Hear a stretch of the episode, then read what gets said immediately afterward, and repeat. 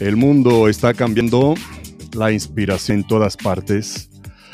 Nunca ha sido tan fácil conectar, compartir y unir a la gente. Estamos aprendiendo de los demás y encontrando lo mejor de nosotros mismos, desafiando nuestras creencias y compartiendo nuestras vulnerabilidades, superando nuestros miedos y transformándonos para que podamos transformar el mundo. Creo que pasar tiempo mirando o escuchando a personas inspiradoras abre tu mente y estimula nuevas ideas. También creo en el poder de la tutoría personal para transformar al individuo. La misión aquí es crear una transformación a gran escala del sector de la seguridad en un cuerpo consciente y plenamente empoderado. Las entrevistas son en formato largo con voces importantes en la industria de la seguridad. Brindamos acceso a la verdad celebrando diferentes puntos de vista, perspectivas y conocimientos. Entrevistamos a huéspedes que han transformado su vida profesional. El samurái moderno busca descubrir lo que mueve a las personas y las hace extraordinarias. No se trata de mirar y escuchar pasivamente, se trata de aprender, crecer y transformarse. ¿Hasta dónde podemos llegar? Este es el Samurai Moderno, el samuraimoderno.com. Yo soy Todd y mi invitado de hoy es David Magín Blanco Toldos. Hola David. Shalom Todd, ¿qué tal? Shalom, muy bien, muy bien. ¿Y tú? ¿De dónde nos hablas? Pues muy bien. Muy bien, ilusionado y contento de estar aquí hoy contigo, de que me hayas invitado a esta charla. Te felicito sobre todo, en primer lugar, por este espacio que, tienes. Creo que ayuda muchísimo al sector de la seguridad en general y que, bueno, pues estás generando un contenido que, que sobre todo va a ayudar mucho a las nuevas generaciones y es muy, muy, muy interesante. y sobre todo las, el perfil de personas que invitas que, que, bueno, a mí me parece de primera categoría y aún me sorprende que me invites a mí con la gente que tienes eh, normalmente entrevistada. Te lo agradezco. Que va, que va, que va. Muchísimas gracias por la introducción. no, muchas gracias, muchas gracias. No, que va. Esto no, no sería nada, no sería nada sin vosotros, sin los invitados, que sois los que aportáis valor a, a este mensaje, ¿no? Este es el mensaje que yo, yo transmito. Muchísimas bueno, hay que, hay que agradecerle a Maika, sobre todo, que fue la que nos puso en contacto. Le mando un beso desde aquí, Maika. Muchas gracias. Sí, sí, sí, sí, Maika que ha estado aquí entrevistada con nosotros. Eh, un saludo a todos los que nos están viendo en, directo, en, YouTube, en el grupo de Facebook, en la página de Facebook del Samurai Moderno y en LinkedIn, que es donde está la mayoría de nuestra audiencia. Eh, y ahora voy a seguir con la segunda introducción, que era la, tenía que ser la primera, ¿no? La introducción sobre ti. Le vamos a decirle a, la gente eh, cómo se gana la vida David, qué está haciendo. Y David Blanco es especialista en seguridad e inteligencia aplicada al control de riesgos. Ha trabajado como investigador privado y analista de seguridad los últimos 20 años, realizando cerca de 2.000 operaciones en todas las áreas de práctica, tanto en España como en países EMEA, instala su primera, primera agencia en Madrid en 2004, que hablamos de la agencia que está ahí detrás tuya, ¿no? Gran Vía Detectives Privados. Em, y actualmente dirige un equipo especializado en gestión de conocimiento, gestión del conocimiento, ¿eh? suena interesante, del grupo Investibérica. Eh, trabaja también como profesor de criminología e investigación en la Universidad Rey Juan Carlos de Madrid y como profesor, profesor de gestión y dirección de la seguridad en la Universidad Nebrija. hemos hecho, hemos dado un repaso rápido, pero vamos a entrar en, más detalles. Em, David, como con todos los invitados, eh, vamos a empezar por el comienzo. ¿Dónde empezó todo? ¿Cómo, cómo te has decidido por esa carrera? Bueno, pues nada, al final, pues como todas las cosas buenas que pasan en esta vida, por un providencial golpe de suerte, ¿no? Eh, ah. Es verdad que yo no me podía dedicar a una cosa normal. Eh, siempre fui muy aventurero, eh, me gustaba todo aquello que, llevaba adrenalina, ¿no? me gustaba vivir aventuras y, pues no sabía muy bien hacia dónde tirar. Lo mío no era una vocación, fue pues que me lo encontré en el camino. Trabajé en muchas empresas, en muchos sitios. Eh, y al final, pues el mundo de la información fue lo que me, trajo, ¿no? De, la investigación, de obtener información. Fue a través de una empresa de cobro de deudores. Empecé a trabajar pues como gestor de cobro eh, para cobrar deudas. y, justo pues el paso previo a la gestión de la deuda, que era la investigación del, deudor, pues fue lo que me llamó mucho la atención, porque me di cuenta que se me daba bastante bien el, el buscar datos sobre las personas, inventarme historias para poder dar con el teléfono de alguien y, fue así como empecé a cogerle gusto eh, a, la investigación. Yo recuerdo que mis compañeros de departamento hacían a lo mejor 100 o 120 gestiones a lo largo del día. Eh, yo hacía 8 o 9 pero es verdad que las ocho o nueve gestiones que hacía encontraba a la persona y mis compañeros a lo mejor desde las 100 o ciento y pico pues simplemente eran llamadas que no daban ningún resultado, ¿no? Yo recuerdo que me entretenía, me gustaba darle vueltas, meterme en la vida de, la gente y al final eh, era algo, me lo tomaba como algo personal, ¿no? Y fue así como conocí los cursos de detective privado, luego pues por familiares que tenían los servicios de información que me, me dijeron que me, presentaron los cursos de detective porque yo no, yo no sabía que existía esa rama. Y me dijeron, pues sabes que esto que haces tú es lo que hacen los investigadores por ahí. Y dije, Ana, pues allá que voy, ¿no? Y ya me puse a estudiar y, hasta aquí, ¿no? Estamos hablando de hace mucho tiempo, cuando, cuando te Hace 20 años, 22 años, del año 98 ya. Wow, wow, wow. porque la formación que tú tienes, ¿cuál es? Bueno, pues yo empecé, efectivamente, empecé con los cursos de, detective privado, con eh, un, eh, es un curso universitario de 1800 horas.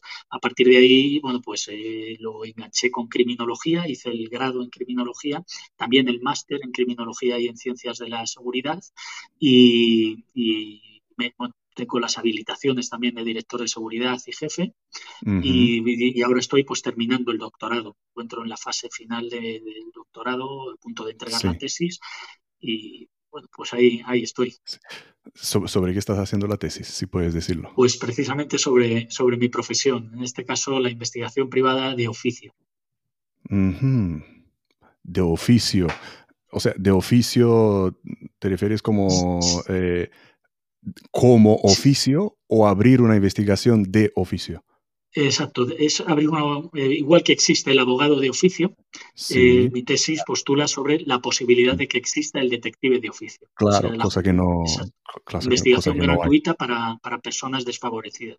Qué bueno, qué bueno. ¿Y, cómo está esto ahora en España? Eh, ¿Se está estudiando eso o directamente no existe y ni ha habido intentos, ha habido intentos a través de los grupos eh, sectoriales de, crear la figura del detective de oficio en algunos momentos de nuestra historia, pero es verdad que, mm. claro, los cambios son tan bruscos los que hay que hacer para que algo, eh, algo así surta efecto en la sociedad que, bueno, es una tarea verdaderamente compleja. ¿Sabes si existe en algún país esto, esta figura de detective de oficio? No, no se mm. conoce, no se conoce en ningún país que esté trabajando con investigadores de, oficio. Sí, sí, sí, porque claro, esto pasaría a ser, mm, me imagino, mm, que por defecto es un trabajo que debe hacer eh, la policía. Por eso. Efectivamente. Lo que pasa es que, por ejemplo, en casos de violencia de género hay muchos temas que no se, que no se pueden abarcar por la carga que tienen. Eh, que tienen las fuerzas y cuerpos de seguridad del Estado.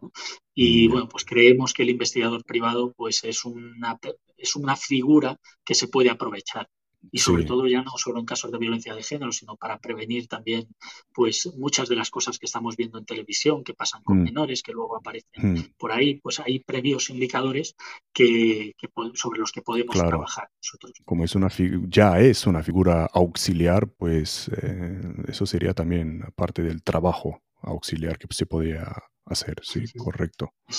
Qué interesante. Eh, ¿Te acuerdas cómo conseguiste tu primera misión, tu primer seguimiento después de haberte titulado? Y ya, me has dicho de los seguimientos que hacías antes, pero ¿te acuerdas de tu primera, tus primeras misiones? Bueno, pues eh, yo la, suerte que tuve, yo la suerte que tuve es que al mismo tiempo que estudiaba los cursos de detective, eh, pude entrar en una agencia a, a ver cómo, eh, bueno, pues a trabajar como auxiliar, como eh, dando soporte fotográfico. Y entonces, bueno, pues pude ver desde dentro ya cómo funcionaba el, sector, cómo funcionaba una agencia de detectives. Eso yo creo que fue lo que me dio la fuerza para después montar mi agencia tan pronto, ¿no? O sea, tuve la suerte de estar durante cinco o seis años trabajando en una agencia, viendo un poco pues todos los entresijos y cómo se trataba eh, con el cliente, cómo se entregaban las pruebas, qué tipo de servicios se hacían. Eso fue una ventaja competitiva para mí, ¿no? Entonces yo siempre digo que, es la suerte que, que Sí, sí.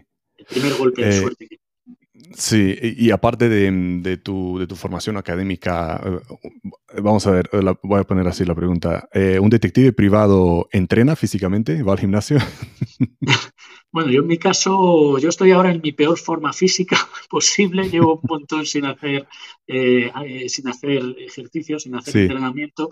Yo era un apasionado de las artes marciales de, mm, joven. ¿Qué hacías? ¿Qué hacías? karate, hasta naranja verde más o menos y probé un poco con el ninjitsu. Y, fíjate que yo si hubiera nacido en Japón sí habría sido ninja, porque, porque, porque es verdad que compartimos, los investigadores privados compartimos muchos ideales, el arte del sigilo, el arte del escamoteo, de la discreción, con, esa, con esa filosofía. Y, es verdad que me encantó, siempre me, encantó como, como, es todo ese mundo.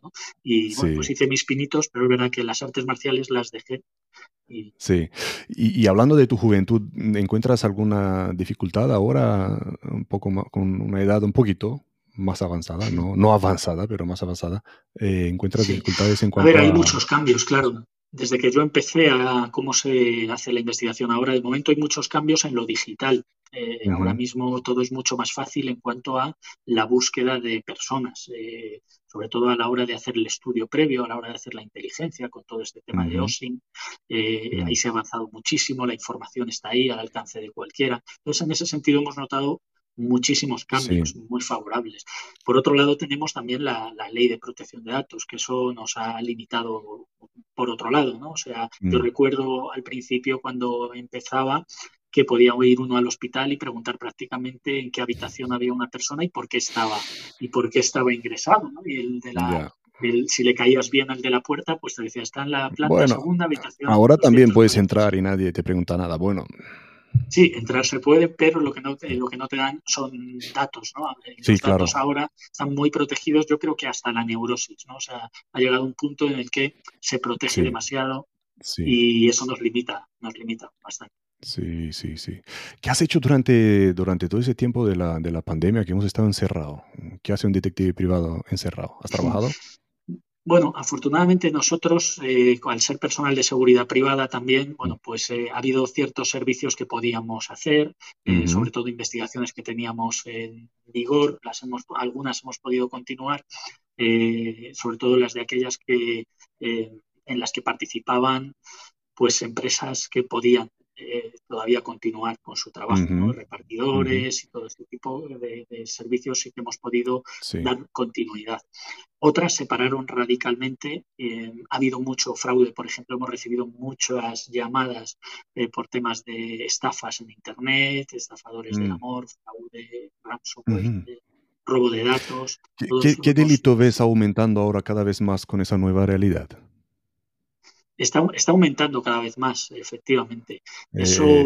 ahora mismo prácticamente todo este tema, por ejemplo, de las de las eh, de las aplicaciones de citas y todo esto ha generado, está generando muchas problemáticas que, nos están dando bastante trabajo a los investigadores. Mira, por vamos a coger una pregunta que Federico, Federico Sí, pregunta por LinkedIn. Em, consejos de David para novatos. ¿Cómo empezar una vez terminada la formación? Vale, bueno, pues yo lo que el consejo que puedo dar, sobre todo, pues a la gente que empieza, es em, humildad, sobre todo a la hora de incorporarse a esta profesión y seguir, ya lo dije en un vídeo una vez que me, preguntaron, seguir las fases de escalada de una profesión. O sea, lo que no es favorable es querer ya eh, estar a un nivel sin haber aprendido, eh, sin haber mm. aprendido desde abajo. Yo quizá, como te comenté antes, la suerte que he tenido es que me dieron la oportunidad de conocer desde la base este trabajo. y, es lo que yo recomiendo. Eh, al principio, bueno, pues trabajar eh, acompañando a alguien, o sea, trabajar desde la base sin llegar, o sea, sin tener la titulación y montarse la macroempresa, sino mm.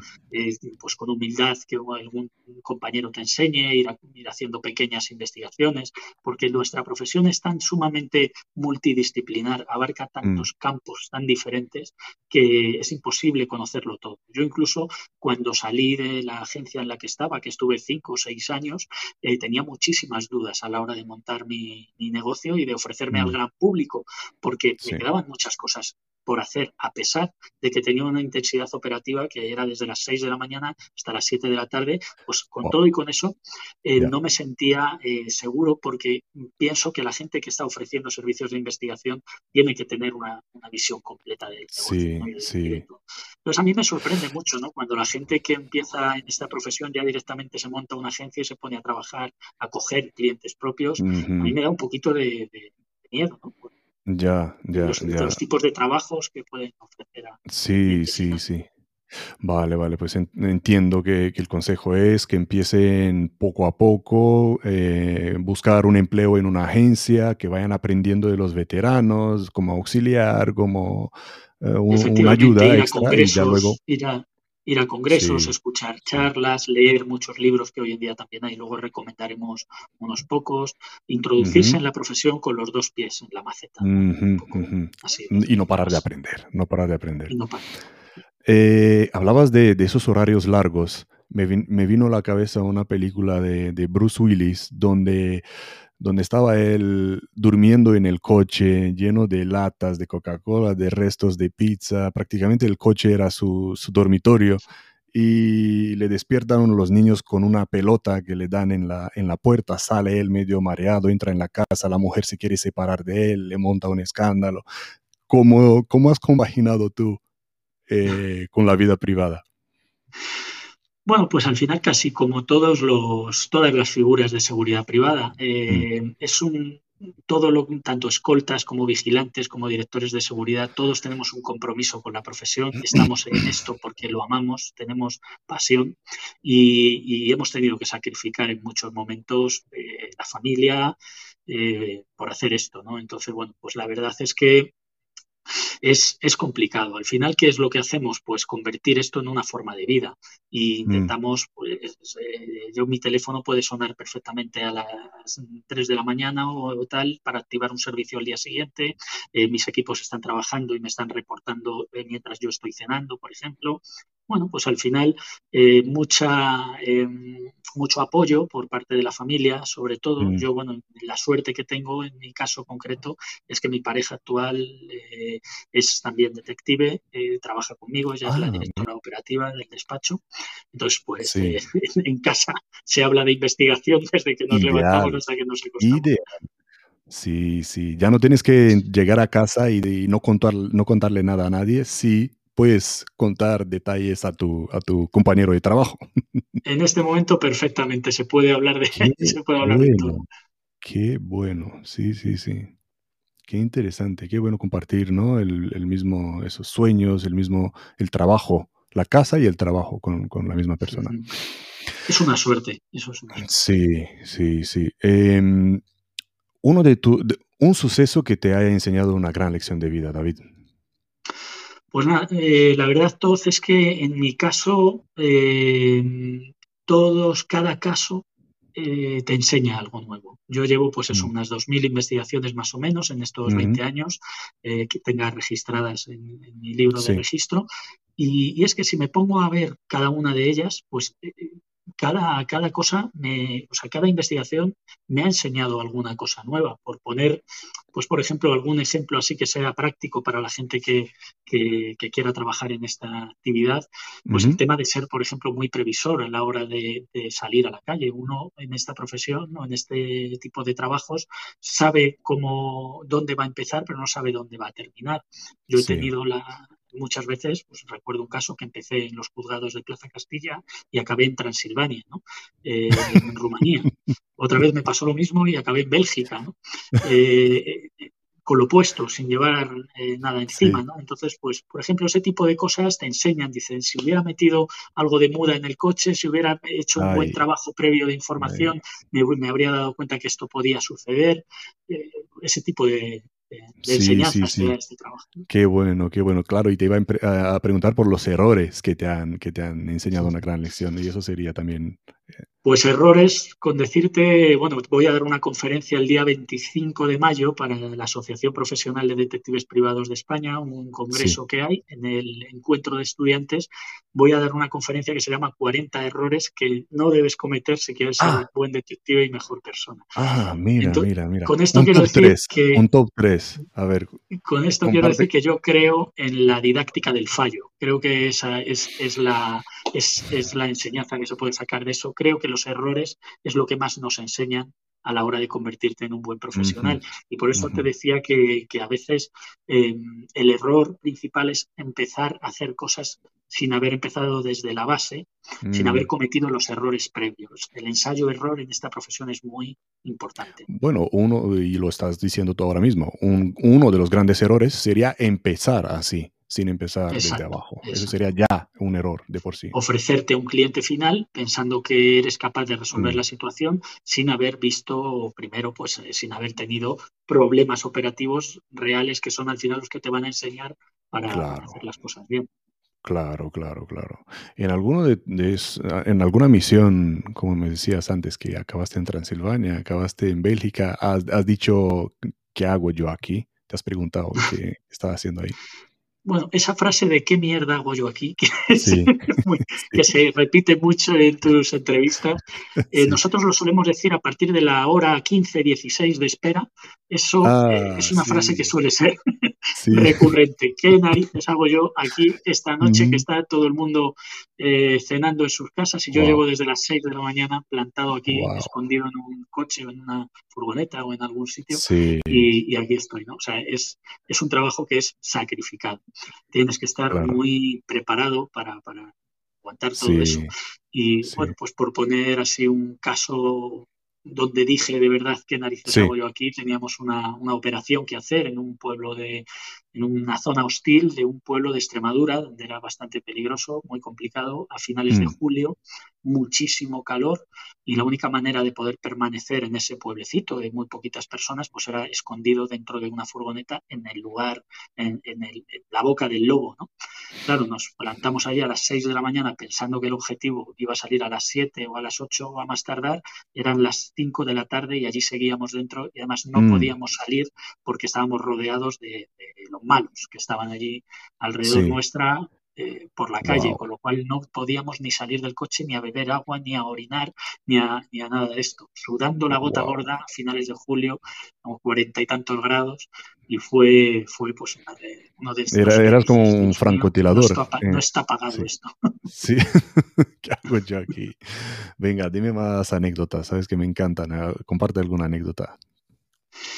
Bueno, eh, siempre en nuestro trabajo van a suceder cosas, porque estamos trabajando con personas, trabajando con mm. situaciones. En el ámbito, mm. ya sabes que los investigadores trabajamos pues, en el ámbito de la empresa y en el ámbito de la familia, en el ámbito particular y privado. Mm. En el ámbito de la, de la, empresa, bueno, pues surgen los problemas de, de empresariales, económicos, laborales, ¿no? Y hay cosas pues curiosas que te pueden pasar, pero en el ámbito de la familia, pues es donde surgen todas las anécdotas más graciosas, mm. Eh, cuando, igual, eh, pues siguiendo a una persona por un tema de infidelidad, también tenemos que hacer esas cosas, ¿no? Y bueno, pues la mujer se pensaba que estaba con otra persona, ¿no? Eh, y lo que estaba era, era, había, era un caso de zoofilia, estaba, se acostaba con una cabra, la persona que estábamos siguiendo. Entonces, fue eso, desde luego, pues eh, nos dejó estupefactos. Eso es eh, una de las, de las cosas que, que te puedes encontrar ¿no? en este trabajo. Inimaginables. ¿Mm?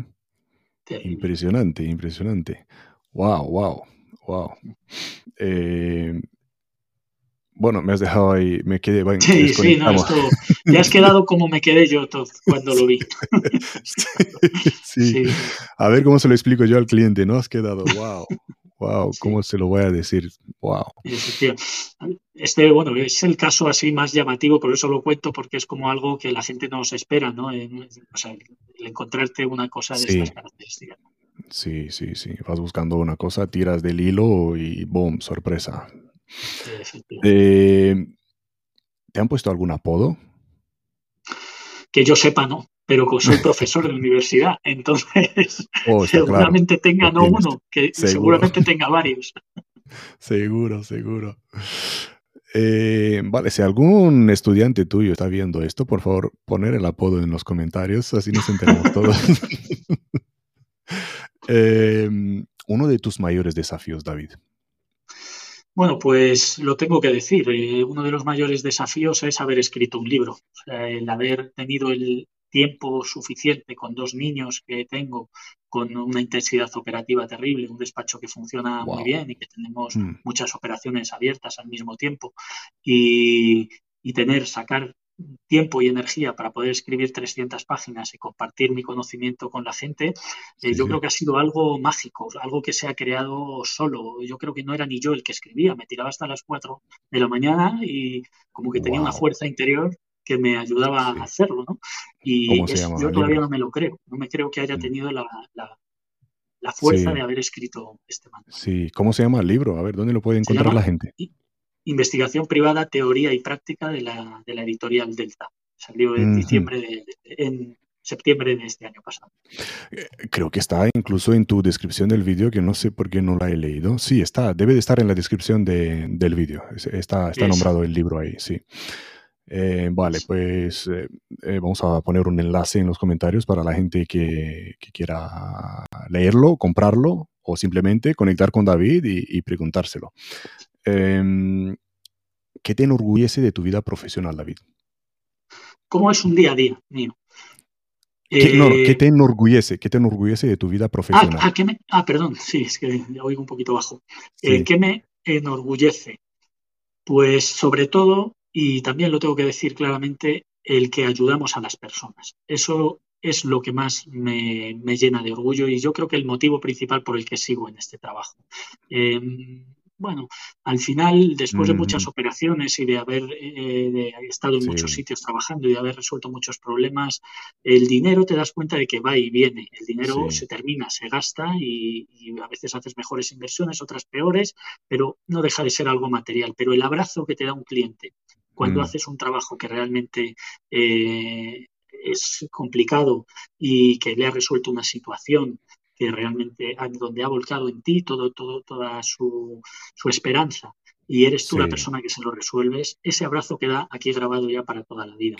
Y yo creo que es lo que nos mueve esa mm. posibilidad que tenemos de ayudar a la gente. Y digo a las personas en el ámbito de la familia, pero también a las empresas. Hay empresas que están atravesando momentos muy complicados, que tienen directivos que les están haciendo un daño comercial, personal, emocional también al resto de la, plantilla. Y, el resolver también un caso de esos, eh, pues oye, ya tienes, sabes que tienes un cliente para toda la vida, pero también un amigo. Y yo creo que es lo que al final nos está enganchando. qué este bueno, qué bueno. Qué, gran corazón tienes. Eh, ¿Puedes compartir un cliente de alto nivel? No nombrar. bueno, en el ámbito de la investigación tengo prácticamente eh, esto contrato de confidencialidad con todos ellos, pero en el ámbito de la consultoría de seguridad, que bueno, es un poquito más, más laxo porque no se tocan temas tan sensibles, eh, sin decir nombres, pero que todo el mundo lo, lo va a interpretar, pues una gran empresa, vamos, somos proveedores de una empresa multinacional cinematográfica de películas infantiles eh, ah. aquí, aquí en España.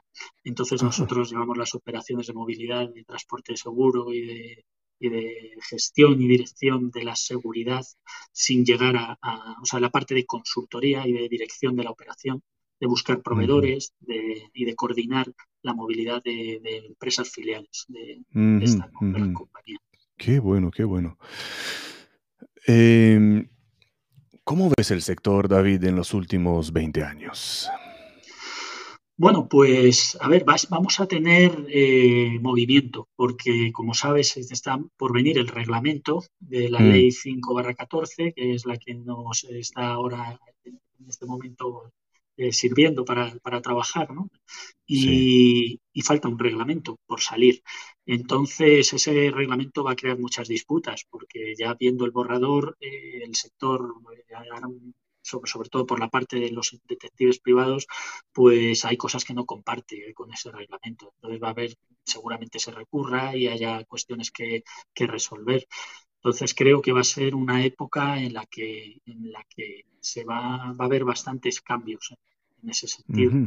Por lo tanto, también, bueno, en el momento que salga el reglamento, no, o sea, creo que muchas agencias que vienen haciendo las cosas regular, pues desaparecerán porque exigen unos requisitos que hay gente que no está dispuesto a cumplir. Y bueno, yo creo que permanecerán un poco pues los que hagan las cosas medianamente bien. Y eso yo creo que va a haber un cambio en ese sentido. Sí, qué bueno, qué bueno. Eh, estás optimista. Eso, eso sí, en ese sentido creo que sí. Mm, sí. Eh, ¿Crees que falla algo en el sistema de formación de los detectives? ¿Se podría mejorar? Bueno, yo como estoy en contacto con las universidades, yo creo que la formación del detective privado no es suficiente.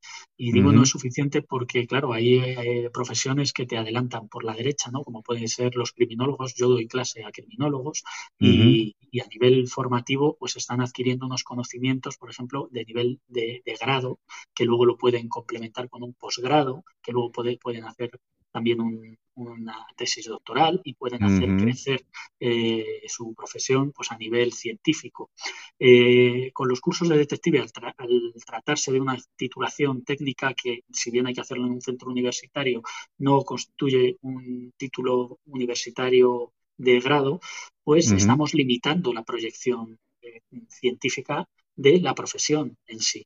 Entonces yo lo que mm, empezaría por cambiar es por convertir los estudios de detective en un grado directamente de investigación privada o introducirlo dentro de un grado en seguridad, pero con las, como hacen algunas universidades, con la mención en investigación privada, porque es la forma que tenemos de dignificar eh, la figura de la investigación y de hacer crecer esta, esta profesión hacia el terreno científico y académico.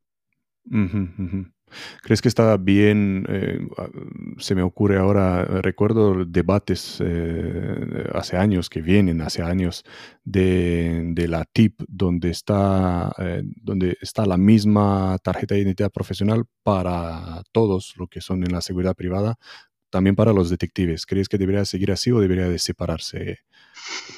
Pues a ver, para mí es, de lo menos importante. O sea, realmente cómo, cómo esté puesta tu habilitación dentro de la tarjeta, mm. yo no considero que sea un tema de importancia muy relevante. Es verdad que hay compañeros que quieren eh, que tenga igual más relevancia la parte de investigación, pues porque un poco porque abogan por eh, separar un poco la parte de investigación del sector de la seguridad privada, pero hoy en día es lo que somos, somos personal de seguridad privada y tenemos que aceptarlo, igual que puede tener algunos inconvenientes, también tiene otras ventajas que hay que saber verlas, ¿no? Pero bueno, eso es un debate muy largo. Entonces, pues que aparezcamos eh, de, una, de forma independiente los detectives con un propio carnet, bueno, pues por agilidad a lo mejor podía ser interesante, pero al final eh, te das cuenta de, que eso estuvo en el pasado. Nosotros teníamos una tarjeta propia de detectives y yo no he escuchado que eso haya producido un cambio significativo. Al final es una labor discreta y secreta que lo que para mí cuando me identifican es que algo he hecho mal, ¿no? sí, entonces lo que prefiero es no sacarle la, la tipa. Correcto. Y hablando de esto, hablando de esto, eh, ¿licencia de armas para detectives, sí o no? Pues lo mismo, eso es algo que también está en debate en el colectivo. Hay mucha mm. gente que quiere o que aboga por, por eh, tener arma. Yo, mm. en mi caso, por la experiencia que tengo, no soy partidario. Creo que la mejor arma que se puede tener en esta tarea, en esta tarea es la inteligencia, una visión periférica que te permita prever y prevenir los los acontecimientos peligrosos y unas mm. buenas piernas para correr en el momento en que eh, lo detectes. Porque es verdad que nos hemos yo me he encontrado situaciones de riesgo que si hubiera tenido un arma seguramente la hubiera sacado y las consecuencias del evento habrían sido mucho mm, mayores. Entonces hay que ver un poco entiendo, y con esto por, para respetar un poco a los compañeros Que, que, sí que están de acuerdo con ello, entiendo que hay también eh, detectives o investigadores que hagan eh, servicios, a lo mejor en zonas hostiles o en lugares o que estén relacionados con el transporte de mercancía o de joyas o cosas así, que a lo mejor sí que mm. estén expuestos a un riesgo mayor ¿no? que, yo, que me dedico a resolver problemas jurídicos de en particular. Entonces, en, casos particulares, me imagino que sí que puede llegar a ser interesante. Sí, sí. En cuanto al trato con, con, con, con la policía, a lo mejor a la Guardia Civil, ¿has tenido que identificarte alguna vez? alguna vez, muchísimas. Sí. Muchísimas. Pues nada, decir a ese respecto, eh, bueno, aquí en, tu programa te escuchan muchos guardias civiles y muchos policías. Eh, mi relación con ellos, bueno, siempre ha sido muy buena. Eh, mm. En general, los detectives solemos tener buena relación. Mm. Nos debemos al deber de subordinación y de, o sea que también de colaboración, ¿no? Sí. Entonces, es verdad que en el pasado éramos una figura muy desconocida. Entonces nos mm. identificaban en un pueblo y decían, pero bueno, ¿eso qué es? ¿Qué es eso de ser detective? ¿Qué estás haciendo aquí? Eh, hoy en día es verdad que eh, se nos conoce más gracias a que salimos más también en los medios de comunicación y bueno, ya hay digamos que una, una parte ahí de respeto, ¿no? Sí, sí, sí, sí. Nos respetamos los unos a los otros. Compañerismo, sí. Sí, sobre todo también que ahora con todo este tema de Red Azul y del plan Coopera de la Guardia Civil colaboramos mm. mucho. O sea, es cierto que hay mm. muchos compañeros que, encuentran delitos perseguibles de oficio a lo largo de su trabajo, se comunican todos vía Red Azul y eso lo que genera es un círculo de confianza que al final, pues oye, es recíproco, ¿no? Si eres una persona que, compartes, pues eh, también por otro lado ellos Eres, eh, es un ejemplo de, lo que es el trabajo auxiliar que, desempeñan, ¿no? De, las fuerzas y cuerpos de seguridad del Estado. Eh, somos el círculo externo, digamos, ¿no? Donde sus ojos no, no, no llegan o, bueno, y así, y así debería ser, así debería ser, es verdad. Por eso también, bueno, lo que un poco también hay que decir de cara a pues, reivindicar un poco, eh, porque es verdad que, claro, dentro de, esa parte de la seguridad pública, pues hay personas que, por lo que sea, nos pueden tener a lo mejor algo de, de tirria, pues quizá por la autonomía que tenemos a la hora de hacer nuestras investigaciones o algo así. Yo lo he visto en algunas identificaciones que no me han tratado bien en algunos casos, sobre todo en el pasado, en algunas poblaciones y demás, pues hombre, eh, lanzar ese mensaje de que, de que, los detectives somos una profesión regulada, que simplemente lo que tratamos de hacer es de cumplir un contrato que tenemos con nuestro cliente, que no estamos en la zona en cuestión porque nos apetezca, preferiríamos estar con nuestras familias en casa, estamos porque no tenemos un contrato con nuestro cliente, un asunto legítimo que sacar adelante, ¿no? Entonces, eh, un poco... Eh, y tranquilos que en cuanto se detecta un delito, por ley estamos obligados a informar a la policía o a la Guardia Civil. Efectivamente, eso, mm. eso es así. Eh, un detective privado, David, como tú, ¿qué lleva siempre encima? ¿Algo sin lo cual no sales de casa? Bueno, siempre hay que llevar el móvil porque hoy en día en el móvil podemos grabar, podemos grabar conversaciones, hacer vídeo, hacer fotos, llegar al lugar donde queremos llegar, hacer el informe en muchos casos lo podemos hacer desde el móvil, reportar a nuestros equipos. El móvil no puede faltar. Si, si, a una persona normal ya le cuesta trabajo salir de casa sin él, a un detective privado, no te cuento. Es, algo fundamental. Y luego, pues hombre, la cámara siempre la llevamos en el coche, algún dispositivo por ahí electrónico siempre hay por si hay alguna cosa que resolver sobre la marcha. y, la mochila, ¿no? Aparte, aparte, de esas cosas, una mochila con un montón de cosas, un, cambio de ropa, ya lo has aprendido, ¿no? Correcto, siempre algunos aparatitos hay y luego pues eh, la, ropa, por supuesto, una, un cambio de ropa para poder pasar desapercibido, siempre también sueles llevar. Qué interesante. ¿eh? Eh, algún algún truco que usas para no dormirte, para estar atento después de tantas horas despierto?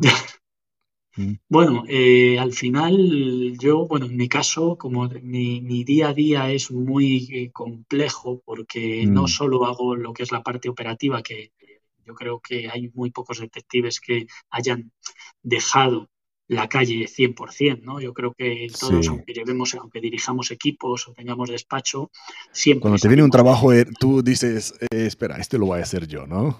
Efectivamente, además, claro, y además hay temas que dices, es que lo tengo que hacer yo, porque adquieres un nivel de, confianza con el cliente, que el cliente lo mm. que quiere es que vayas tú. Es verdad que luego delegas en tus equipos, y, pero por ejemplo al principio eh, yo soy partidario de eh, la primera parte, ir, ir, ir yo hasta mm. dejar el servicio apuntalado mm.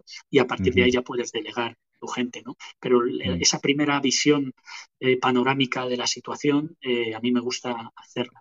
Entonces, mm. yo como ya te digo que tengo muchas tareas que hacer a lo largo de mi día, no es solo vigilar, grabar y, obtener, sino que tengo que corregir informes, tengo que eh, hacer presupuestos, tengo que tener reuniones con clientes, pues al final una espera mía en el coche se convierte en un espacio de trabajo por fin de estar tranquilo.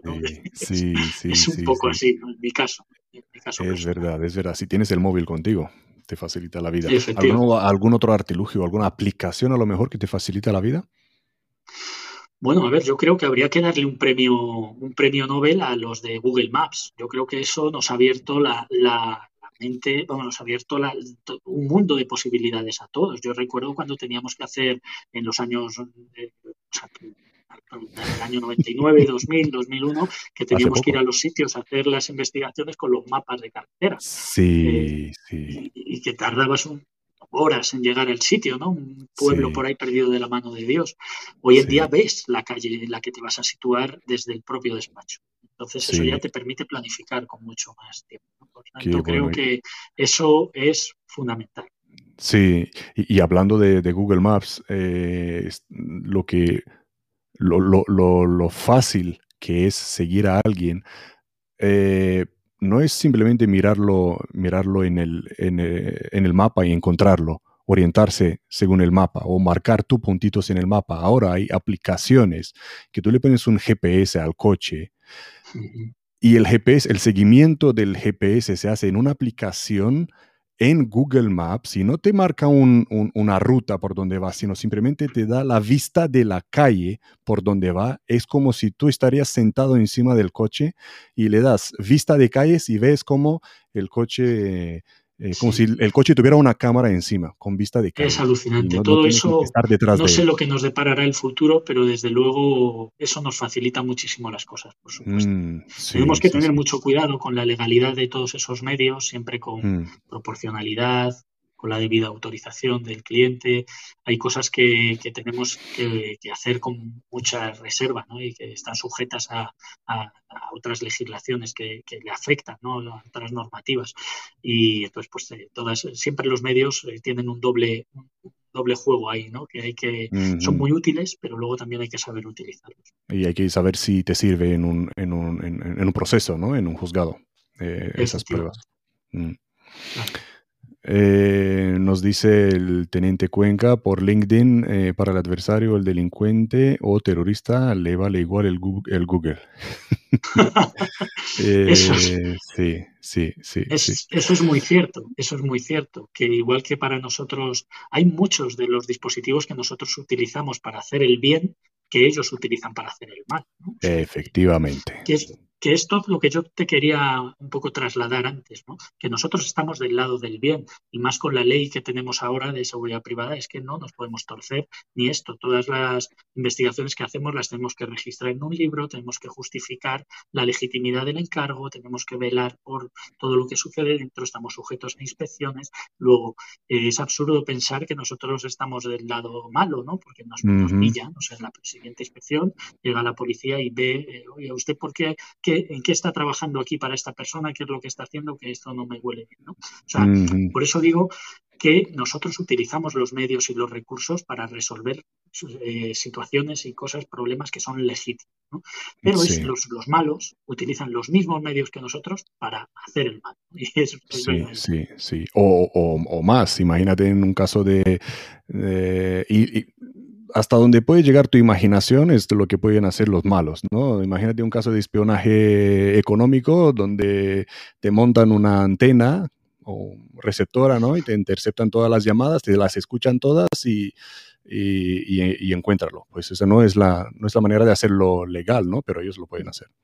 Claro, una de las cosas que nosotros hacemos desde la parte de la consultoría con Grupo Investibérica pues es precisamente hacer servicios de contraespionaje industrial, de contraespionaje, de contravigilancia, eh, hacemos análisis de riesgos, análisis de la seguridad de, industrias, de empresas. ¿Y qué hacemos normalmente? Pues nos ponemos en el lugar de los malos. ¿Qué es lo que haría un malo para entrar aquí en, esta, en este lugar? y a partir de ahí, poniéndote en su posición, ¿qué utilizaría yo para entrar aquí?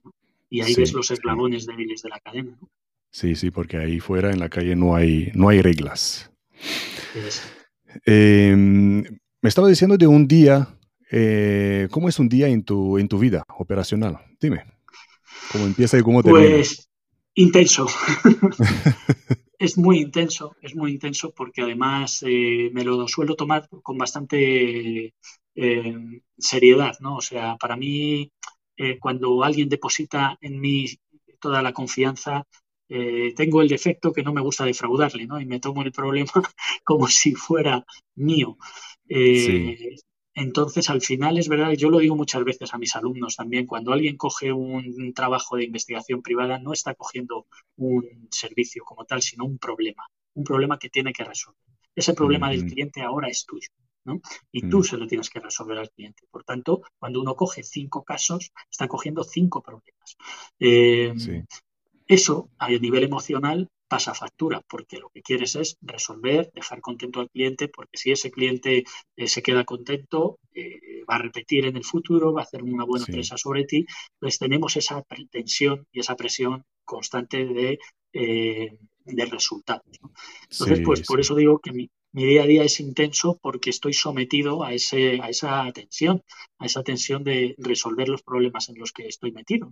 Entonces mm. empiezo y termino el día hablando, empiezo hablando de investigación y termino el día acostándome revisando que se ha hablado en los grupos de trabajo que tenemos y tal.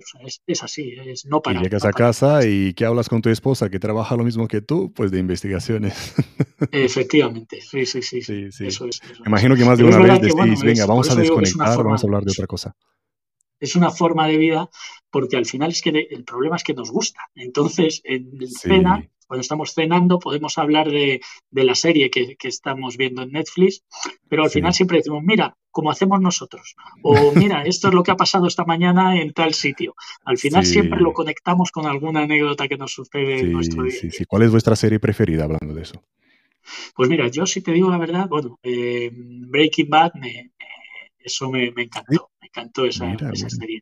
Pero si te digo la verdad, quien es muy cinéfila es mi pareja, ella se, no le queda una serie por ver, eh, las ve todas, incluso cuando estamos montando una espera, ella siempre, como tiene cogido esta parte de ver en los dos sitios al mismo tiempo, se puede ver perfectamente eh, una, temporada completa de una de una claro, claro. Y, lo entiendo perfectamente. Lo que yo hacía me ponía un. Yo no soy mucho de ver la televisión.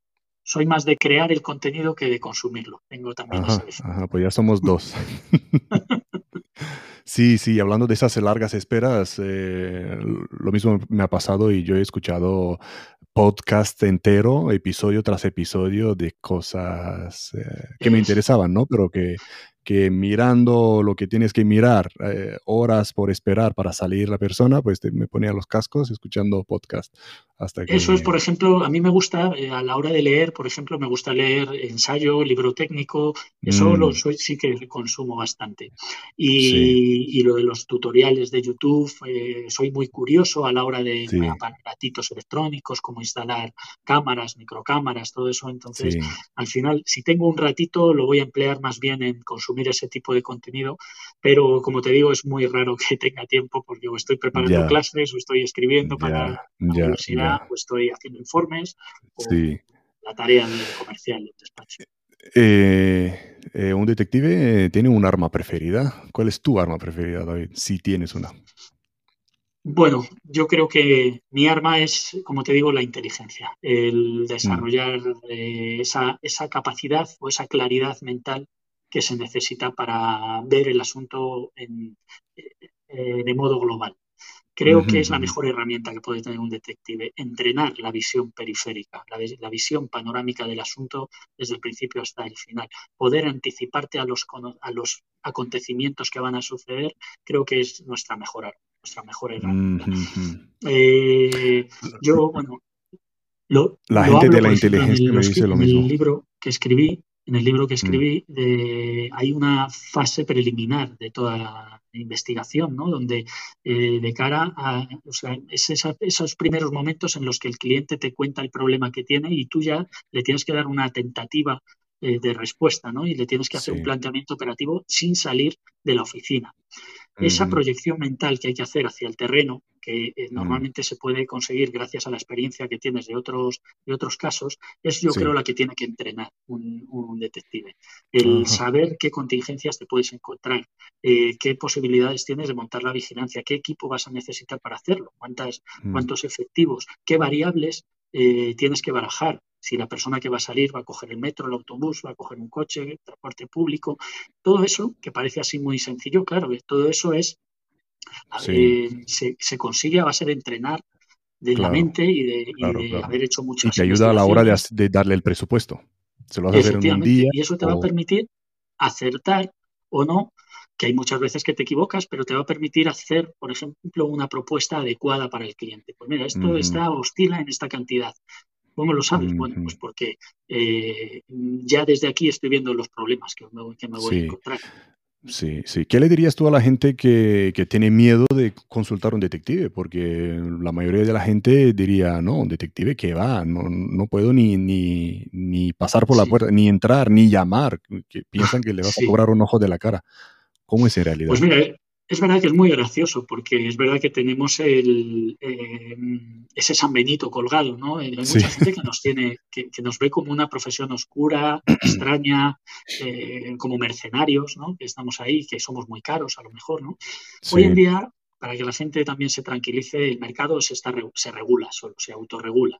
Eh, tú no puedes tampoco cobrar una barbaridad porque sabes que tu competidor está muy, muy por debajo y al final el cliente compara y el precio es un factor decisivo en muchos casos. En otros no, pero en muchos casos sí. Entonces, el tema del, precio prácticamente ahora mismo está como un servicio más, como contratar a un abogado para un problema que tiene. Eh, un detective no es caro en la medida del problema que está resolviendo. Si lo contratas por capricho, pues seguramente digas, bueno, esto es un palo, ¿no? Pero si lo contratas por un problema que tienes, al pues te va a costar como un abogado, como eh, un servicio más para, para resolver, un recurso más para resolver tu problema. y luego, en cuanto a lo de mercenarios y demás, que es como nos ven, pues esto yo creo que a la vista está. Estamos saliendo ya cara descubierta en los medios. Eh, eh, estamos, ya hay mucha información sobre nosotros en Internet. En el momento que lo pones ya de, Salimos hablando en YouTube y contando nuestras cosas. Creo que eso debería ser el... confianza. Sí, ¿cómo es el trabajo, hablando de la realidad, cómo es el trabajo de los detectives hoy en día con el tema de las fotos o de las redes? Porque todos llevan mascarilla y solo le ves los ojos. ¿Eh? Sí, eso, pues claro, lo mismo, es una ventaja también para nosotros, porque nosotros también la llevamos, ¿no? entonces cambiamos de mascarilla y de gorra y ya parecemos otra persona diferente. Entonces tiene, pero es verdad que en el, tema de las identificaciones eh, tienes que estar también muy entrenado para, Ahora tienes este, este, trozo nada más para identificar a la persona. Has, escuchado, has visto, ¿no? Que las cámaras de, de reconocimiento facial te pueden reconocer sola, con la mascarilla puesta incluso. Sí, sí, es mm. verdad que eso ha avanzado muchísimo también. Sí, sí. Em, David, ¿son necesarias las redes sociales para nosotros? Pues para generar este hilo de confianza que hablamos, esta sensación para que la gente se anime a resolver sus problemas a través de investigadores, sí. Yo creo que es, mm.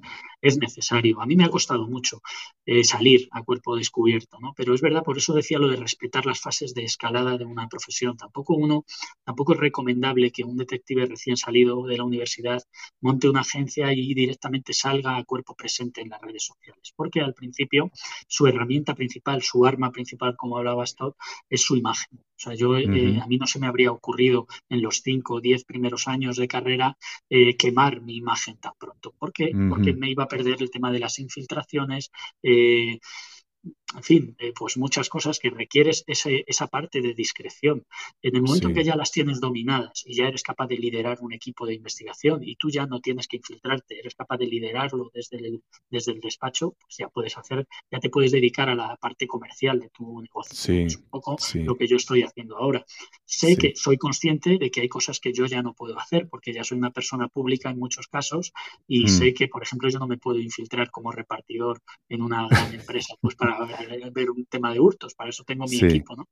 Eh, pero claro, lo hice en su día, entonces ahí hay que tener cuidado con la imagen. Pues mira, me haces recordar lo que alguien me dijo hace años cuando le he dicho, mira, voy a estudiar la carrera de detectives. Y me dice, tú, detectives, un metro noventa, 110 kilos, tú no vas a no, no vas a pasar desapercibido. Digo, tranquilo, yo voy a estar en la oficina. Pero sí, y hablando de eso, ¿el tamaño corporal importa? Pues mira, en la parte de investigación realmente no es un factor determinante, como te puedes imaginar. En la parte de investigación todos los perfiles son válidos. Eh, nosotros tenemos gente pues desde muy jovencita a gente muy, muy, muy mayor que está haciendo operaciones con nosotros. Mm. en la parte de inteligencia y de investigación es que cualquier mm. perfil es muy válido. Es verdad que un cuerpo muy corpulento pues quizá eh, puede tener un perfil demasiado policial y puede causar un poquito más de, de sí, es verdad. en la zona. Pero es verdad que para la parte de consultoría de seguridad eh, es un perfil muy demandado. Nosotros en mi equipo.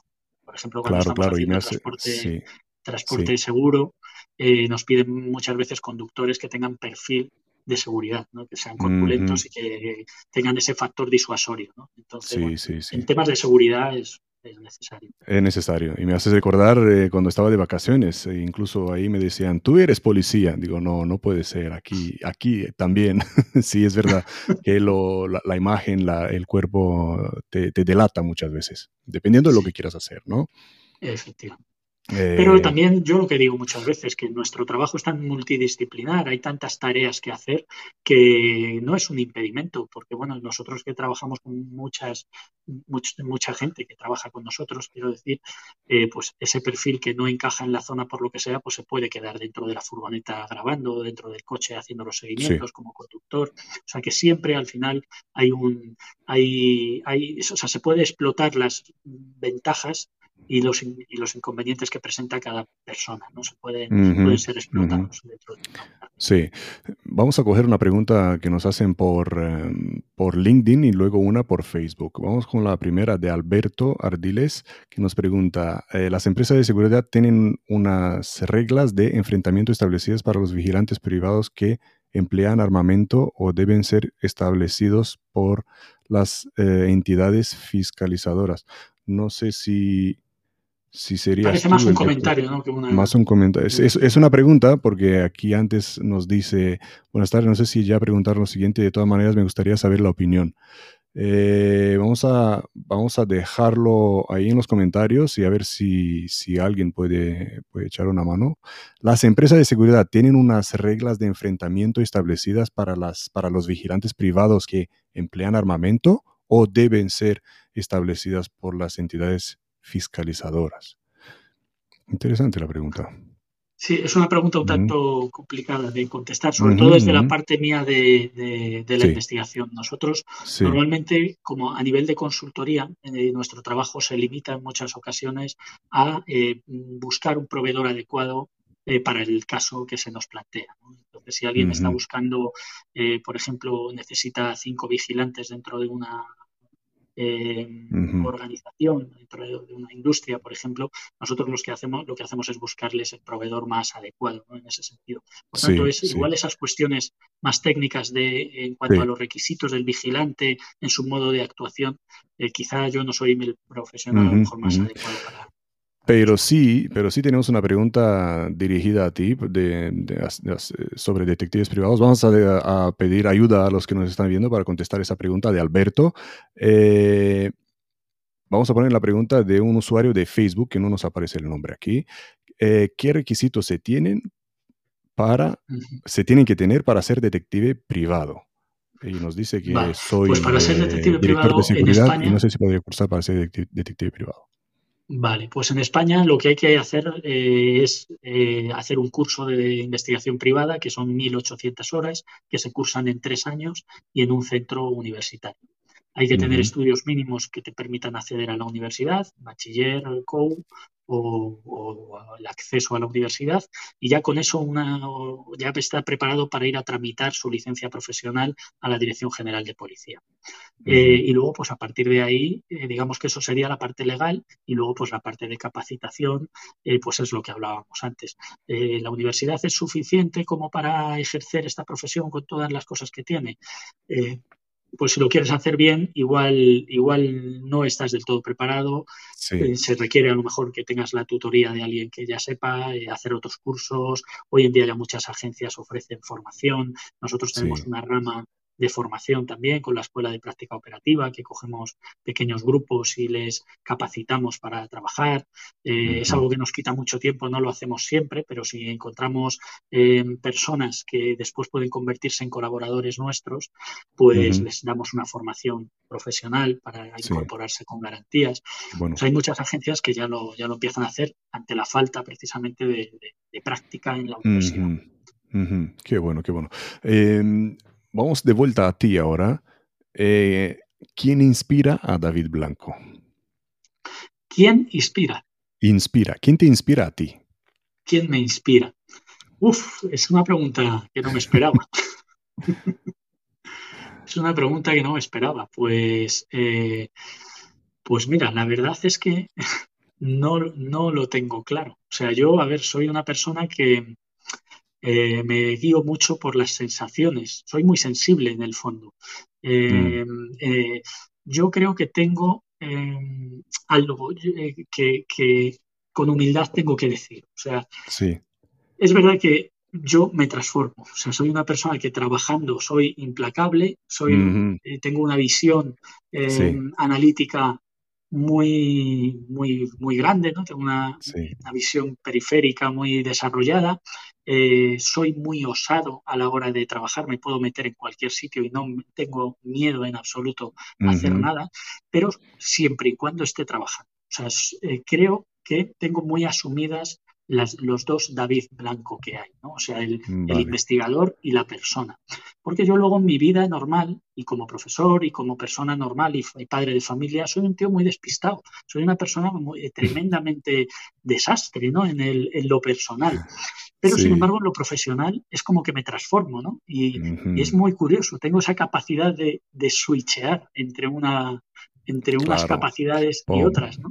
Y eso, la verdad es que no sé de dónde me viene, pero, pero me resulta, siempre me ha resultado muy curioso. No, no sabes de dónde te viene, pero sí te ayudó a llegar donde estás hoy. Por eso te lo pregunto, por eso se lo pregunto a todos mis invitados, porque ellos son una fuente de inspiración. Tú eres profesor también, ayudas a los que vienen a hacer eh, prácticas, a aprender de ti, pero ¿quién inspira a ti? Eso Exacto. Yo, por ejemplo, bueno, si, tengo que poner nombres, a ver quién me inspira, eh, leo mucho acerca de la investigación, conozco muy bien la historia de la investigación privada, me fijo mucho en lo que hicieron los pioneros en, nuestro trabajo, en nuestra profesión.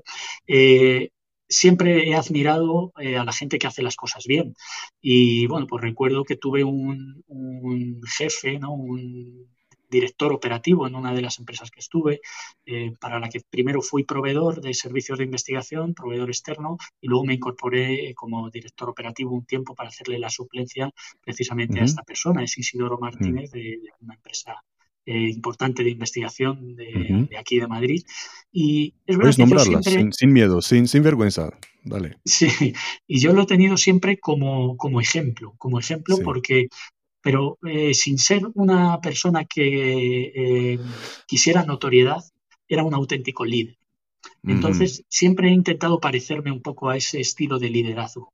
Yo intento que mis equipos siempre estén a gusto, que, que, las personas que trabajan conmigo sean, eh, ante todo, buenas personas tengan actitud, estén motivados y sean buenas mm. personas, porque ya de lo demás ya me encargo yo, de capacitarles, de enseñarles a trabajar y de, decirles lo que tienen que hacer, ya me voy a encargar yo después. Entonces, esto yo creo que es algo que me enseñó eh, al estar con esta persona trabajando, porque a mí me lo decía mucho. Me decía, David, lo que más me gusta de ti eh, es que eres buena persona y tienes actitud. Y, a mí, me gusta rodearme de ese tipo de personas. Y yo creo que es la enseñanza que he llevado a mi, a mi vida, que he hecho un poco propia. Esta persona, además, en paz descanse, porque falleció hace unos años y le tenía muchísimo cariño. Em, y me enseñó pues ese tipo de cosas, ¿no? Ese tipo de, la importancia de rodearte sobre todo de buenas personas, ¿no? Y a partir de ahí el, enseñar a trabajar es una cuestión de ensayo-error y de formación. Sí, sí, qué bueno, qué bueno. Eh, ¿Qué echas de menos, David, mm, de tu, de tu pasado, de tu pasado eh, eh, del campo, digamos, de, de acción?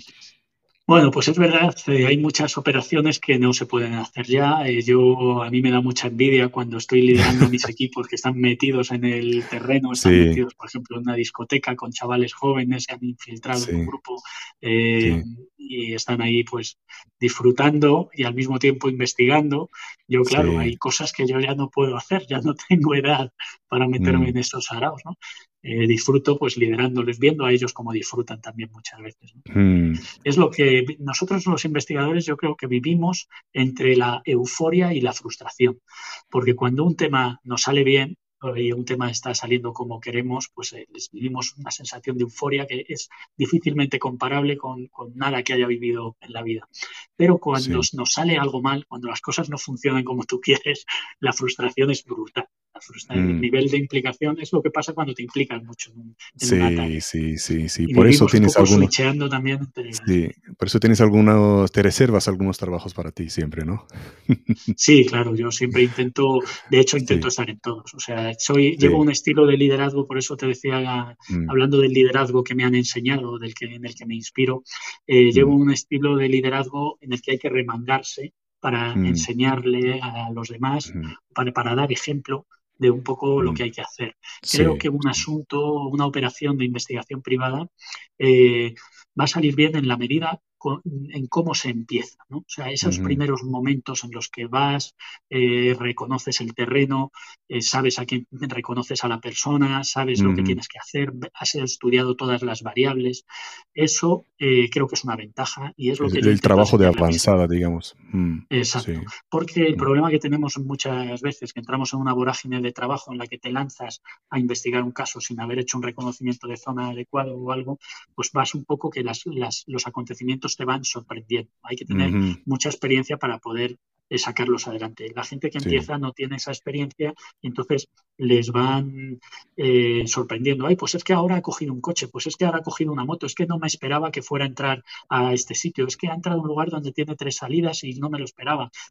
Eh, todas las cosas te van pasando sobre la marcha. Por eso esa primera visión, esa primera visión es muy, es muy importante y es lo que yo intento y es la que más disfruto realmente porque dejas las cosas apuntaladas y luego ya el equipo lo que hace seguir una hoja de ruta y le estás mm. facilitando mucho las cosas. Sí, sí, sí. Hay que remangarse, como tú dices, y, como aquí el, teniente Cuenca también lo, confirma, en todos los ámbitos de la vida hace falta remangarse, ¿no? Venga, tomártelo con pecho y llevarlo a cabo con éxito, ¿no? Eh, ¿Hubieras hecho algo diferente si hubieras tenido otra oportunidad o volver en el tiempo? Bueno, pues eh, yo creo que habría acabado haciendo esto, fíjate al final, porque yo ya había dado muchos tumbos, yo ya había dado muchos tumbos. A mí, hombre, me gusta la parte creativa, de naturaleza, yo por, naturaleza eh, soy de naturaleza creativa, a mí me gusta la mm. música, me gusta crear, me gusta eh, escribir, o sea, mm. tengo esa naturaleza, yo en mi, en mi ser, en mi tranquilidad, en mi paz, disfruto creando, creando contenido, mm. es, como, es como disfruto. Entonces, mm. si, mm, si no me hubiera eh, dedicado a algo creativo, habría acabado en esto también, porque también lo que necesito como ser humano es eh, llenar toda mi energía, consumir toda mi energía en algo. Soy ese tipo de persona que necesita implicarse 100% en lo que está haciendo. Entonces, habría caído de alguna manera en esta profesión y me habría, me habría enamorado de ella. ¿no? creo que vas a llegar a gastar toda esa energía nunca, siempre vas a estar, eh, no creo que la vas a desgastar, ¿no? Siempre vas a tener ahí más energía siempre para algo más. Por eso paso, la siguiente pregunta es, ¿qué planes tienes ahora? ¿Hasta dónde quieres llegar? ¿Qué tan lejos quieres llegar? Vale, bueno, pues eh, sobre todo lo primero a, corto plazo es terminar la tesis, presentar mi, tesis, eh, continuar dando clase a los alumnos, que es algo que me da mucha, mucha calma. Me gusta sobre todo compartir eh, mi conocimiento con, aquel que, que me lo pide, ¿no? O sea, soy una persona en ese sentido, no tengo reserva y me relaja mucho, sobre todo el saber que puedo aportar algo a los demás. Por tanto, en la universidad es algo que no creo que deje. Eh, de hecho, el terminar la tesis posiblemente me dará otras alternativas dentro de la, de la universidad. Es algo con lo que quiero continuar. Eh, tengo varios contratos editoriales también. Eh, sobre todo tengo uno que es muy bonito porque habla de las reflexiones de mi día a día. De, las reflexiones sobre mi trabajo. Va a ser mi obra más profunda porque vamos a bucear dentro de, la parte sentimental de mi, de mi trabajo. Eh, clientes especiales que me he encontrado a lo largo del camino, que me ha aportado cada caso, como hablábamos antes. Entonces es un proyecto muy bonito estoy deseando. Pues escribir más de un libro ahí, ¿no? Exacto. Y, luego, pues también, pues eh, con la editorial con la que tengo el contrato, pues ya estamos pensando también en avanzar, eh, en avanzar en, con ese libro, crear nuevas eh, ediciones con más, con, complementando con más conocimiento. Sí, sí. Qué bueno, qué ganas, qué ganas. Eh, así que por favor, públicalo y si hay que hablar de un lanzamiento de algún libro, aquí estamos para hablar de ello en cuanto lo tengas. Eh, seguro en, tu libro vas a hablar de esto, de lo que pregunta Hilda por YouTube. ¿La salud mental de los que trabajan en seguridad privada está lo suficientemente blindada? Uf, qué pregunta más interesante. qué pregunta más Gracias, Hilda. Yo creo que hay que tener los pies en la tierra para poder, eh, para dedicarse a una profesión como la que nos dedicamos, ¿no? Eh, te puede jugar muy malas pasadas. Sobre todo, a mm. ver, puedo hablar de la parte de investigación privada. Mm. Eh, eh, la parte de la seguridad eh, la conozco a nivel consultoría, obviamente, lo, la conozco en, grandes bloques, pero, por ejemplo, yo nunca fui escolta, entonces no puedo meterme en la mente de un escolta, me costaría mucho trabajo, pero sí lo puedo hacer de un investigador privado. Sí, claro. Y, y es verdad que los investigadores estamos sujetos a, muchos problemas. Entonces estamos viendo la cara B de las personas. Eso puede ser bueno, puede ser malo. Si te afectan ese tipo de cosas, te pueden llegar a afectar, puedes llegar a generar un odio hacia ciertas cosas, hacia ciertas personas, hacia ciertas situaciones. Puedes Tomártelo personal. convertirte en una persona paranoica, por ejemplo, en mm. cuestiones de, de seguridad, cuando estamos, porque nosotros conocemos los trucos para investigar y, conozco compañeros detectives que han acabado con problemas serios porque bueno, pues han pensado que, han sido ellos investigados. Eh, entonces creo que la, salud mental eh, del personal de seguridad privada es algo que debemos tomarnos muy en serio. No solo mm. por el tema de cómo pueden afectarnos las operaciones, sino cómo puede afectarnos, por ejemplo, el estrés, el estrés al que estamos sometidos. Yo, bueno, eh, yo pasé por una fase de mi vida que me ha enseñado mucho también, pero yo caí en una depresión enorme eh, con ataques de pánico, algo que me parecía eh, yo que no era eh, propio de mí. Yo puedo seguir narcotraficante si no me tiembla la mano, ¿no? Y de pronto hubo un periodo de mi vida en el que me daba miedo subir al autobús, con lo cual dices, ¿qué está pasando aquí? Yo tuve que, tratarme psicológicamente y ver un poco qué es lo que estaba sucediendo en ese momento en mi mente. Bueno, al final todo derivaba de un problema personal pues de mi anterior matrimonio, ¿no? Al final se combina la, los problemas que uno tiene personales con, con esta profesión. Y entonces yo lo que sufrí pues fue un cuadro de estrés, un cuadro de estrés eh, muy severo, muy ¿Cómo lo has superado, David? ¿Cuál crees que fue la clave? Pues mira, la, clave fue, aparte de superarlo con, apoyado en el trabajo, pero en el trabajo saludable, ya sin tanto estrés, eh, aceptando únicamente encargos que me, que me produjesen bienestar y, solamente los que pudiese coger. Y luego aparte me ayudó mucho mi pareja, el descargar en una persona que te quiere eh, descargar toda esa parte de estrés que es la que al final te está generando todo este, todo este malestar, pues fue lo que más me ayudó. O sea, me, yo a mí, siempre lo digo, mi pareja actual es la que me ha salvado la vida y, es el 50% de mí en este caso. Yo antes estaba trabajando a un 300%. Eh, ahora mismo tengo delegada una buena parte de, el negocio y la verdad es que eh, creo que estoy curado, nunca puedo decir uno al 100%, pero yo desde luego me encuentro muy bien en este momento. Y luego tus niños seguro que también te ayudan a desconectar. Los, los niños me dan la vida, eh, es lo que siempre, vamos, me eh, pensar en ellos es lo que me hace seguir adelante y ahora me viene una niña también para septiembre, con lo cual ampliamos la familia. Bravo, bravo, bravo, qué bueno, enhorabuena, enhorabuena. Gracias, gracias. Eh, pues ahí, ahí vas a tener que delegar, delegar más y más trabajo porque te viene un gran trabajo encima. Sí, sí, Y quiero eh, disfrutarlo además, o sea, es una cosa que quiero, me apetece me apetece, disfruté muy mucho con, los, con mis niños cuando eran pequeños, eh, supe delegar esa parte, ¿no? Y fui, fui, pude ser padre, ¿no? en ese momento y lo quiero volver a hacer ahora. Y es también eh, una de las razones por las que ahora estamos haciendo muchos cambios en el despacho para intentar que todo salga solo y que requiera una implicación justa y necesaria. Qué bueno, qué bueno. Enhorabuena otra vez. Eh, ¿Qué libros recomiendas, David? Bueno, pues podríamos hablar de libros toda la tarde. Eh, Primero el tuyo. Vamos a, vamos a nombrar otra vez el tuyo para que la gente sepa de cuál, de cuál libro hablamos. Vale, bueno, pues el mío es Investigación Privada, Teoría y Práctica de la editorial Delta. Si alguien quiere tener una visión global, general, a nivel técnico de cómo se debe hacer una, vamos, cómo es esta profesión desde que entra el cliente al despacho hasta que se entrega el informe final. Yo hago un compendio en mi libro de todas y cada una de las cosas que suceden en nuestro trabajo. Eh, es muy completo. Yo a veces bueno, yo me sorprendo, como te he dicho antes, porque no, no entiendo cómo pude volcar todo, todo ese conocimiento en este libro. Para mí fue como escupir, fue como un alivio, fue como un parto, además tardé nueve meses en escribirlo.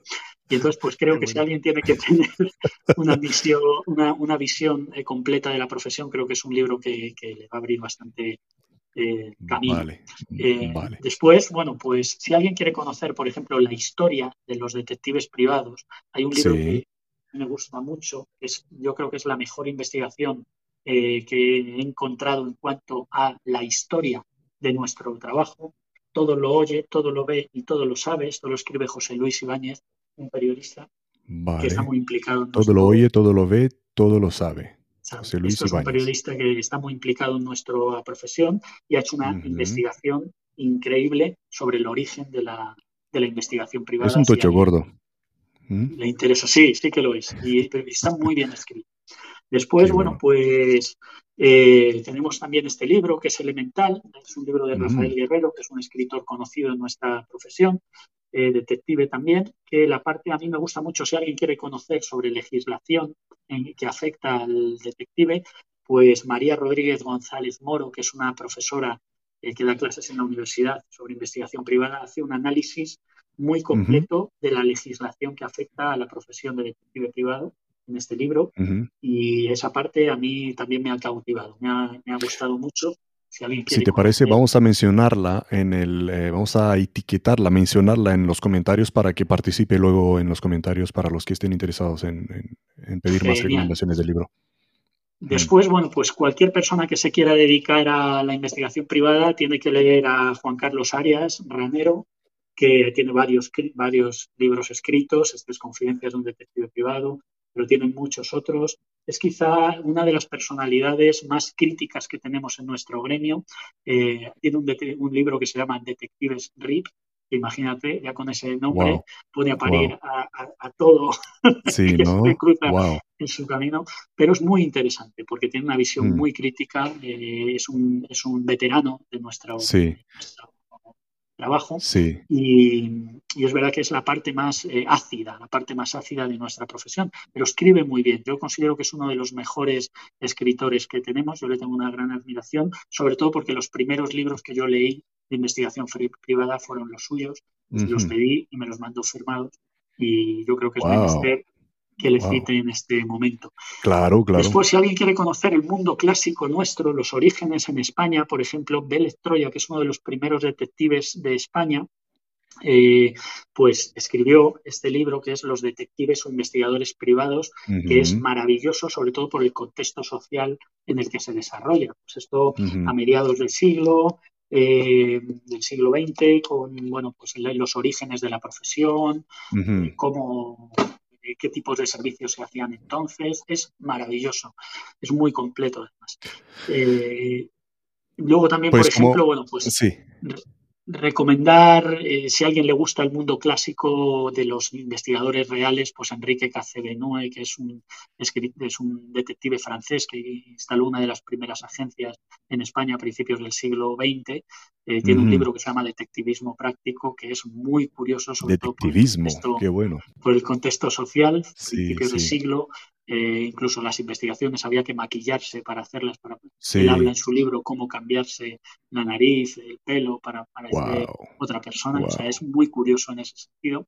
Y luego, pues para la gente que está opositando, por ejemplo, que sé que tienes muchas, eh, muchos oyentes que están intentando acceder a las fuerzas y cuerpos de seguridad del Estado, pues tengo que mencionar un libro que se llama Los cuatro pilares del éxito del opositor, que más allá de pues, si estás opositando o no, es un libro que está en Amazon, es muy baratito y, contempla sobre todo una guía para poder compaginar todas estas tareas que tenemos con algo tan eh, importante como una oposición. Si sustituimos la oposición por otra cosa, una tesis o cualquier, cualquier cosa, pues eh, este libro nos puede venir muy, muy, muy bien.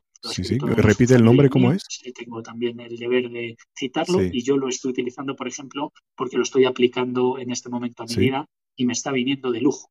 Qué bueno, qué bueno. Repite el nombre, ¿cómo era? Los cuatro pilares. Se llaman los cuatro pilares del éxito del opositor. Está en, en Amazon. Vale, vale. Qué bueno, qué bueno. Vamos a mencionar todos esos autores en, los comentarios para, para que la gente sepa más de, esas obras. Qué interesante, qué interesante. Y mira, eh, como tú decías, para los principiantes que no se lancen eh, al ruedo ya con, pensando en que van a montar una agencia y a trabajar ya para la gente, ponerse a leer un poquito antes eh, esos libros que tú has mencionado, que te dan un repaso sobre no tanto lo contemporáneo, sino también de, la historia de, todos los que están en el, en el gremio, para, para juntarlo con la experiencia que adquieras de, hoy en adelante para que seas un, un, gran profesional, no, no empezar desde, desde arriba porque la caída puede ser muy dura. Efectivamente, hay gente que está creando mucho contenido ahora en, el, en nuestro gremio, en nuestro sector, que es muy interesante. Por ejemplo, no lo he mencionado porque no está en libro en papel, pero Oscar Rosa, por ejemplo, es una figura muy importante dentro de nuestro sector. Es una persona mm. muy, muy comprometida con también la visibilidad de la investigación privada, no solo en España, sino en todo el mundo, y tiene un blog que se llama El Loco del Fondo, donde el Loco del Fondo de muchos asuntos relacionados con la investigación muy interesante. Es una persona que escribe muy bien también y es un contenido que yo creo que un detective que empieza eh, también tiene, tiene que, consumir. Los detectives escriben mucho, ¿ves? Eh, leen y sí, escriben mucho. Que, cada vez más, sí, efectivamente. ¿No te gusta leer eh, libros tipo Agatha Christie y este tipo de libros? Pues no, la verdad es que no soy, no, como te digo, soy más creador que consumidor. Eh, lo mío no, no va por ahí. Yo no entré en este gremio por el tema de las películas. Pues yo tampoco, sí. Exacto, o sea, yo lo hice porque era, es una necesidad para mi, para mi forma de, ser. Pero realmente no fue inspirado en novelas ni, nada de eso. Ahí, ahí, ahí es un mundo ficticio. creo que he creado mi propia novela de vida, ¿no? Creo que, que he creado mi propia novela. Sí. Eh, la realidad supera la ficción, ¿eh? Totalmente. Está claro, claro. Y David, antes de terminar, ¿dónde te puede encontrar la gente? Bueno, pues como hemos dicho antes, estamos ahora muy visibles. Yo en mi caso ahora mi misión es hacer crecer mi negocio. Estamos eh, en una fase importante de visibilidad. Estamos creando sucursales, delegaciones. Eh, entonces es muy fácil encontrarme pues eh, en una entrevista en YouTube o, a través de, cualquier red social. ¿no? Tenemos pues Instagram, tenemos Facebook, tenemos LinkedIn. Mm. Suelo intentar contestar todo, o sea que si alguien necesita algún consejo, necesita alguna cosa, eh, que no se preocupe, que puede contactar conmigo en cualquier momento, que puedes a lo mejor esperar un, par de días, pero lo pongo en cola de espera y al final acabo respondiendo. O sea que estoy abierto a todo el mundo. Qué bueno, qué bueno. Eh, muchísimas gracias, David. de verdad, ha sido una, una introducción que que deberíamos de, retomar de aquí donde la dejamos para hablar de alguna cosa en específico. Me interesaría eh, y quiero saber dónde te va a llevar tu tesis, a qué conclusión te va a llevar tu tesis. Me gustaría leerla porque es muy interesante el tema de investigaciones privadas de oficio. Es muy interesante, es algo que me gustaría ver cuál es, cuál es tu visión y, cómo concluyes la, la tesis. Eh, y señoras y señores, aquí tenéis una, enciclopedia, una enciclopedia andante. David Blanco, conectar con él. Tenéis el enlace al perfil eh, de LinkedIn en la descripción del vídeo. Comprar el libro, los que estáis interesados, los que estáis en, esa, en ese mundillo de las investigaciones privadas. Y, y no solo nosotros, también la gente del, del gremio de la seguridad privada, leer los libros que, que has recomendado porque son de verdad muy, muy interesantes. Ofrecen una visión eh, muy, muy adentro y hacia atrás de lo que es eh, esa carrera, ¿no? Fascinante, fascinante. No es lo que se ve en la tele, es, es más que eso. Desde luego que no. Es, muy duro y hay que prepararse para ello, ¿no? Eh, David, muchísimas gracias otra vez y espero verte cara a cara y seguir, seguir debatiendo. Muchísimas gracias. Genial. Todd, pues nada, agradecerte a ti nuevamente la labor que haces. Estás generando un contenido muy interesante. El conocer la trayectoria profesional de la gente tan de cerca con estas entrevistas largas, pero que al final, eh, como me decías tú, eh, esta es la entrevista mm, más personal sobre mi vida profesional que he tenido. Y es, cierto, hemos tratado temas que son muy, muy personales. Y creo que esto te hace más humano, ¿no? Y, y hace que la gente que la gente te vea eh, en tu parte, en tu versión humana y profesional, ¿no? Entonces, pues te felicito. Para mí ha sido un placer estar contigo esta tarde. Muchas gracias. Muchísimas gracias, muchísimas gracias y gracias por abrirte a, nosotros, a todos, a toda la audiencia, a todos los que nos han visto y escuchado y espero que hayan aprendido de, todos tus, de todos tus consejos. Muchísimas gracias otra vez, gracias a todos los que nos habéis aguantado hasta ahora, una hora y media casi. Eh, y nada, hasta la próxima, David. Y shalom. Muchísimas gracias. Shalom, todos. Un abrazo. Chao.